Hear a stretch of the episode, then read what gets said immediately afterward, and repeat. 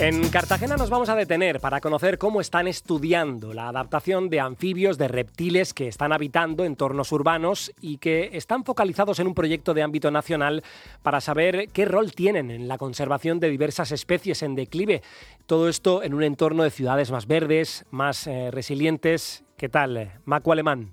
Muy buenas, compañeras de Tarde Abierta. Hoy desde Cartagena vamos a hablar de biodiversidad, de anfibios y reptiles y de cómo las ciudades pueden contribuir a la conservación de especies en declive. Nuestro invitado es Antonio Guillén, investigador del Departamento de Zoología de la Universidad de Murcia. ¿Qué tal? Buenas tardes. Hola, muy buenas tardes. Todo estupendo. Antonio, comenzamos hablando Comenzamos hablando, decía, de un proyecto pionero de hace dos años, impulsado por la organización ambientalista Hombre y Territorio, con este enfoque que comentaba sobre anfibios y reptiles en entornos urbanos. A partir de él se realizaron en diversas ciudades españolas, también aquí en la región de Murcia, estudios para conseguir un inventario, una especie de inventario sobre especies de anfibios y reptiles autóctonos y exóticos en entornos urbanizados. Cuéntanos, ¿por qué ese estudio original y por qué ese inventario?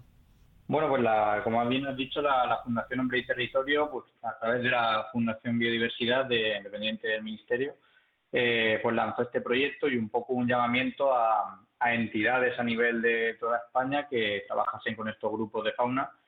Y, como bien has dicho también, de la región de Murcia, pues salieron al menos tres ciudades, que Cartagena, Lorca y, la propia Murcia, a través de, bueno, de algunos compañeros también, eh, Conrado Requena y la eh, Asociación Natura Actúa, y entre todos, pues bueno, cada uno en, su límite y en su rango de actuación, pues recabaron datos sobre estos grupos faunísticos, sobre los reptiles y los anfibios en entorno urbano y, periurbano.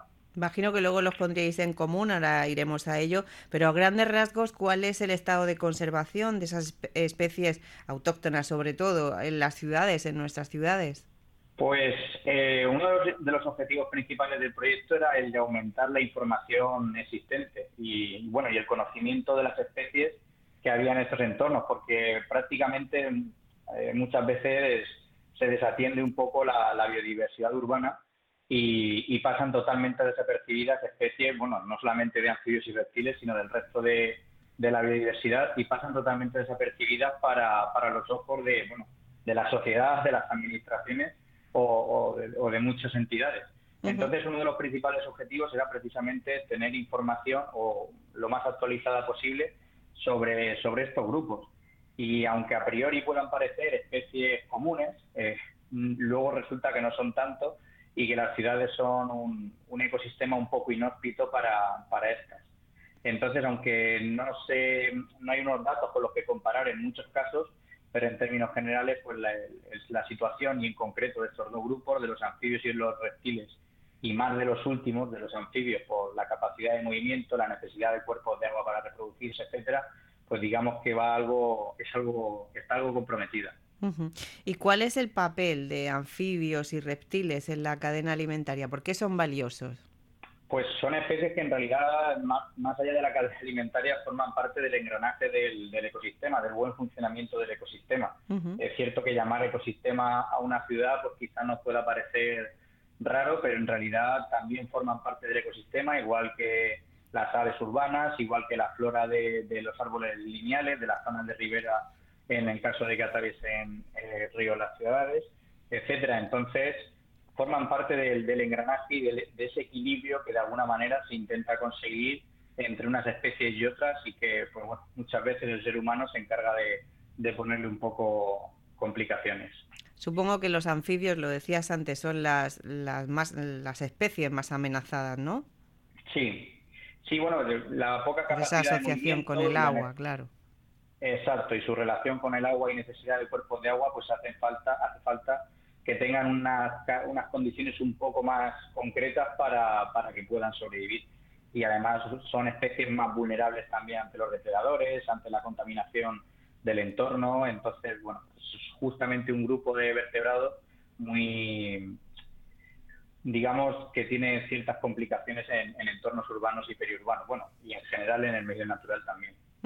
En la región de Murcia, eh, ¿qué variedades encontrasteis y dónde, en qué lugares?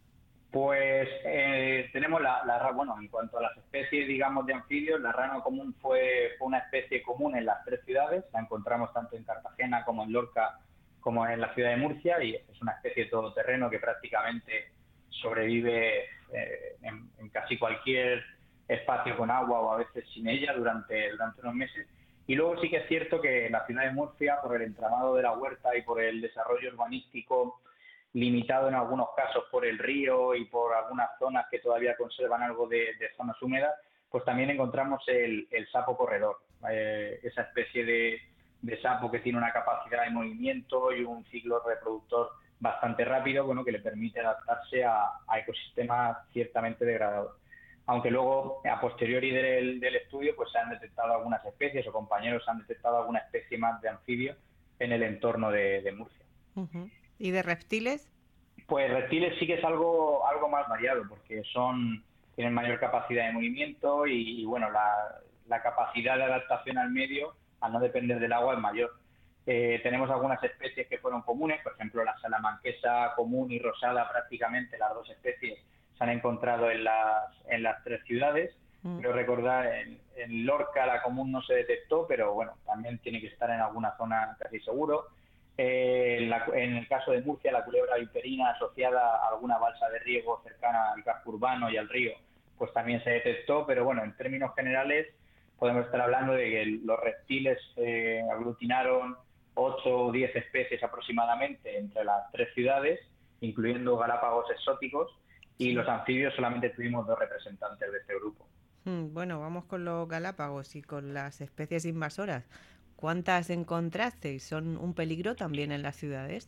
Pues son un peligro, eh, bueno, habrá gente que lo haya, haya sentido en sus propias carnes con el mosquito tigre, que es una especie exótica invasora, y, lo cierto es que cada vez es una, una problemática que va más el número de especies exóticas invasoras no, no para de aumentar.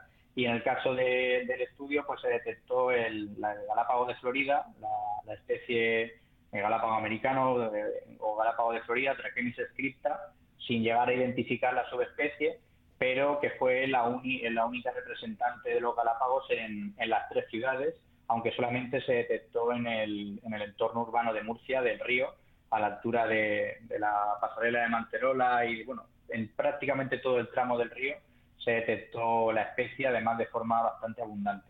Hmm. ¿Cómo se comportan esa especie, los galápagos, con respecto al resto de la fauna autóctona en el río? No sé si son verdaderas amenazas. Pues sí, sí, evidentemente tiene un impacto negativo.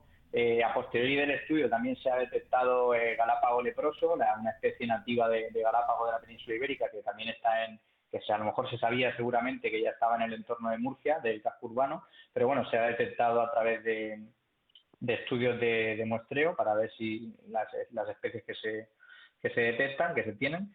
Y, bueno, la diferencia es abismal en cuanto a, la voracidad, en cuanto a la agresividad de los individuos, también el número de puesta, la plasticidad a los cambios en, en el ecosistema y en el entorno y claro, pues todo eso hace que el galápago, los galápagos exóticos o las especies exóticas pues tengan una mayor capacidad de adaptación a aquellas que consiguen instalarse y provocan daños en, especies que forman parte de esos engranajes y desequilibrio con el resto del ecosistema, desplazándolas o incluso amenazando a, sus poblaciones nativas. Todos estos análisis, el inventario, son al final herramientas ¿no? para promover acciones con las que proteger la biodiversidad y además controlar las variedades autóctonas. Hay ejemplos ya en algunas ciudades, pero no sé si aquí en la región de Murcia hay en marcha alguna iniciativa con ese fin, con ese objetivo, después de, este proyecto que, me estabas contando. En concreto, que haya surgido alguna iniciativa relacionada justo con anfibios y reptiles, eh, al menos en las tres ciudades no conozco que haya eh, una iniciativa, a lo mejor la hay, pero no, no la conozco. Lo que sí que hay es una cierta variación o un cierto cambio ya de tendencia en cuanto a la renaturalización o revegetación de las ciudades en la medida de lo posible y en la medida de, del interés de cada, administración. Pero sí que hay un pequeño cambio, se está empezando a ver un cambio en cuanto a el fomento de la biodiversidad en las ciudades. Y lo que pasa es que creo que se necesita un empujón mucho más fuerte para que en el caso de los anfibios y los reptiles, pues estas especies empiecen a, ver las ciudades como un hábitat un poco más propicio para, para asentarse y para aumentar sus poblaciones. Y podría hacerse, ¿no? Ese esfuerzo. ¿Cómo? ¿Con qué, con qué iniciativas? ¿Con qué tipo de proyectos? Pues al final muchos grupos faunísticos y, también de flora eh, son muy agradecidos a, pequeñas actuaciones. Eh, sin ir más lejos, pues eh, renaturalización de los tramos del río, en algunos casos eliminación de especies exóticas que quizás son las que limitan el, aumento o, las especies de, las especies nativas. la construcción de charcas, infraestructuras verdes y azules que pueden que puedan conectar algunas zonas de las ciudades, porque la fragmentación del hábitat que provoca la expansión de las ciudades y la reducción de lo que vamos a denominar eh, huerta tradicional o, ecosistema de, descampados y huerta tradicional, pues la fragmentación del hábitat con la expansión de las ciudades, pues al final limita el que haya conexión entre unas poblaciones y otras de las especies y entre ese engranaje que conforma el ecosistema de la biodiversidad urbana. Antonio Guillén, no tenemos más tiempo, biólogo, investigador del Departamento de Zoología de la Universidad de Murcia. Gracias por abrirnos esta ventana a la naturaleza sin salir de la ciudad. Un saludo. Muchas gracias a vosotras. Gracias, eh, Macu Alemán, por eh, ofrecernos esa visión junto a Antonio Guillén del Departamento de Zoología de la Universidad de Murcia sobre la vida de los anfibios y de los reptiles en los entornos urbanos. Habrá que estar pendiente también del papel que están eh, jugando en la actualidad.